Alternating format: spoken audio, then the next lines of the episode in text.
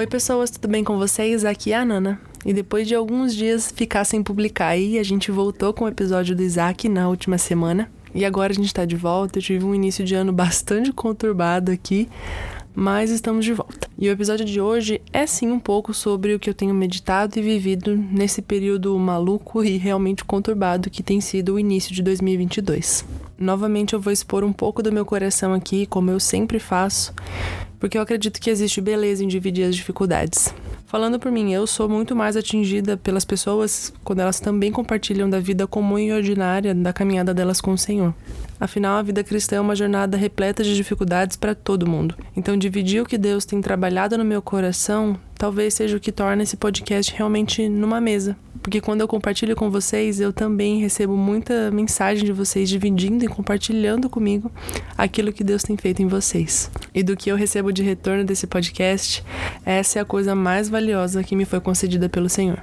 Como vocês já sabem pelo que eu compartilho aqui, pelo meu enneagrama ou qualquer coisa desse tipo, eu sou uma pessoa bastante medrosa, o que significa que eu tenho muita dificuldade de confiar em Deus. É difícil entender que o controle das coisas não está nas minhas mãos. Esse 2022 começou de tal forma que o pouco de controle que eu consegui exercer sobre algumas áreas da minha vida foi tirado de mim. E eu digo que foi tirado porque eu acredito na soberania de Deus e eu me lembro todos os dias que ele não perde o controle de nada. Então, por mais que eu ache que eu tenho controle sobre algumas coisas, eu ainda acredito no poder e no controle dele sobre todas as coisas. E ainda bem que é dele o controle, porque se fosse meu, eu tenho certeza que eu já tinha desandado a coisa. E sabe, eu me vejo muito como uma pessoa que confia demais no que pode fazer pelas próprias mãos. Talvez pela forma como eu fui criada ou como as ideias chegaram até a minha mente, eu me sinto muito desconfortável quando eu preciso depender dos outros. E isso, obviamente, também reflete no meu relacionamento com Deus. Também não, eu diria que principalmente. E por mais que eu tenha 27 anos vividos dentro de um lar cristão, Deus constantemente precisa me lembrar e me permitir passar por situações em que meu único caminho é confiar nele. E talvez esse seja o grande aprendizado da minha vida toda: confiar em Deus. Por um lado, é triste eu perceber que em diversas situações só confio no Senhor porque eu não tenho outro caminho, porque essa é a minha única opção. Por outro, eu sou inundada pela graça de Deus que não cansa de vir ao meu encontro novamente, dia após dia, me lembrar que eu tenho um Deus que me ama e tem planos infinitamente superiores aos que eu tenho para mim mesma. E eu sei, sei mesmo. É muito difícil esperar quando você quer agir e resolver alguma situação. Mas há momentos em que Deus vai te colocar no banco de espera que você não vai ter outra solução se não se lembrar que Ele é Deus e que seu trabalho é descansar nele. Descansar na certeza de que o oleiro é quem faz, refaz, quebra e faz de novo o que Ele quiser com o vaso de barro que somos nós. E vale lembrar que tentar assumir o controle de todas as coisas é tentar se colocar no lugar de Deus. E isso vocês já estão cansados de saber. É idolatria. Portanto, hoje eu quero lembrá-los daquilo que Deus tem me lembrado nas últimas semanas, de desapegar de mim e me apegar a Ele. Tudo que eu desejo, planejo, busco para mim não pode se comparar com o plano que Ele já fez. E tudo bem você chorar, sofrer por conta das coisas que não foram planejadas e aconteceram, tirando qualquer expectativa de controle, mas que no teu coração sempre ecoe o verso 2 do Salmo 16. Digo ao Senhor: Tu és o meu Senhor, outro bem não possuo senão a ti somente. Não importa o que nós perdemos ou sofremos com os acontecimentos da vida, que nosso coração pertença unicamente a Deus. Que diante das dificuldades você sempre se lembre que o Senhor é o único bem que você possui, o bem maior de todo mundo que sequer pode ter algum valor humano.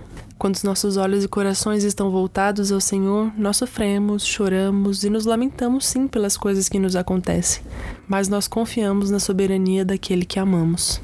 Nós somos lembrados de quem Deus é, das promessas que ele fez e irão se cumprir. E nós esperamos com grande expectativa a eternidade ao lado daquele que nos criou para sua glória, mesmo que isso nos custe tudo.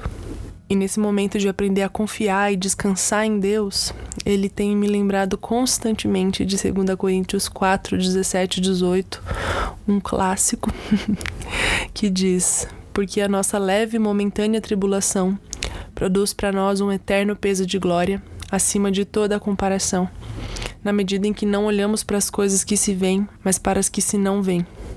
Porque as coisas que se veem são temporais, mas as que não se veem são eternas.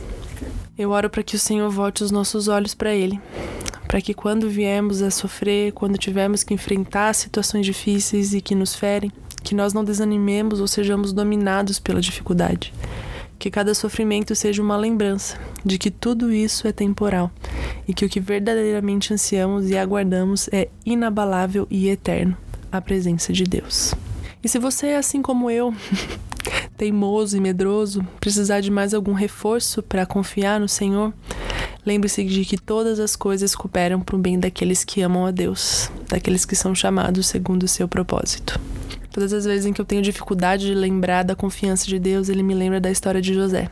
Deus tinha um propósito para ele com o qual ele sonhou e contou para a família dele, que ele estaria numa posição de autoridade que até a sua própria família se curvaria diante dele. E bem, a gente sabe pela história que isso aconteceu. Só que para chegar até lá, José foi vendido como escravo pelos próprios irmãos, dado como morto, foi preso, injustiçado, esquecido, e mesmo diante disso tudo, ele andava na presença de Deus. A Bíblia nos conta que Deus estava com ele.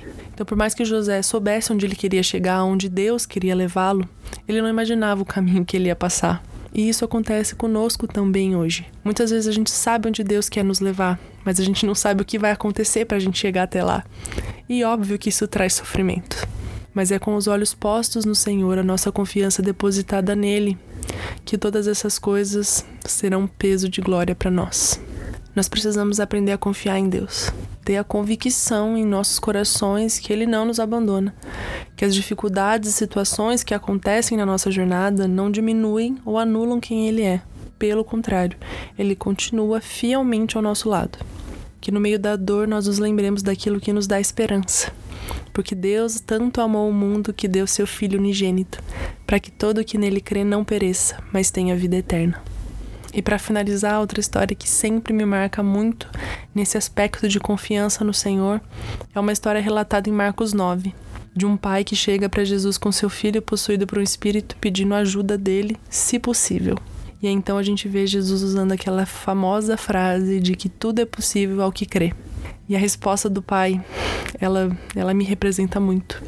Ele diz: Eu creio, mas me ajuda na minha falta de fé.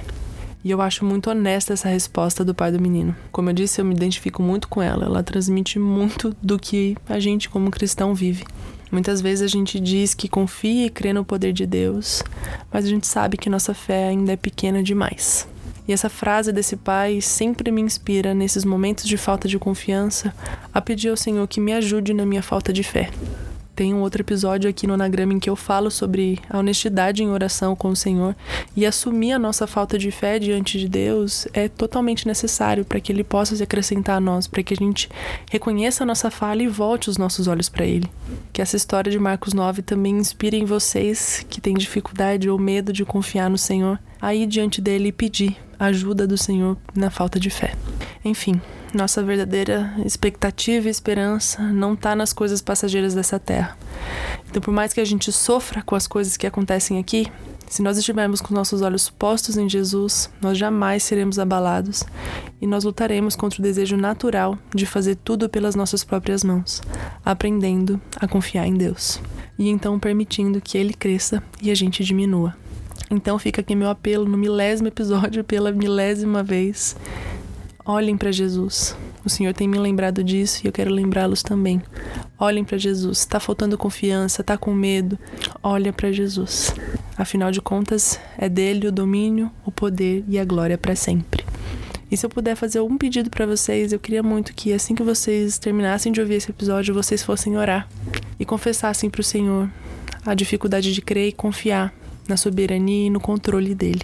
E lógico, pedir perdão pelas incontáveis vezes em que nós tentamos assumir o controle e o domínio da situação quando elas pertencem ao Senhor. É isso. Até o próximo episódio. Um beijo e um queijo.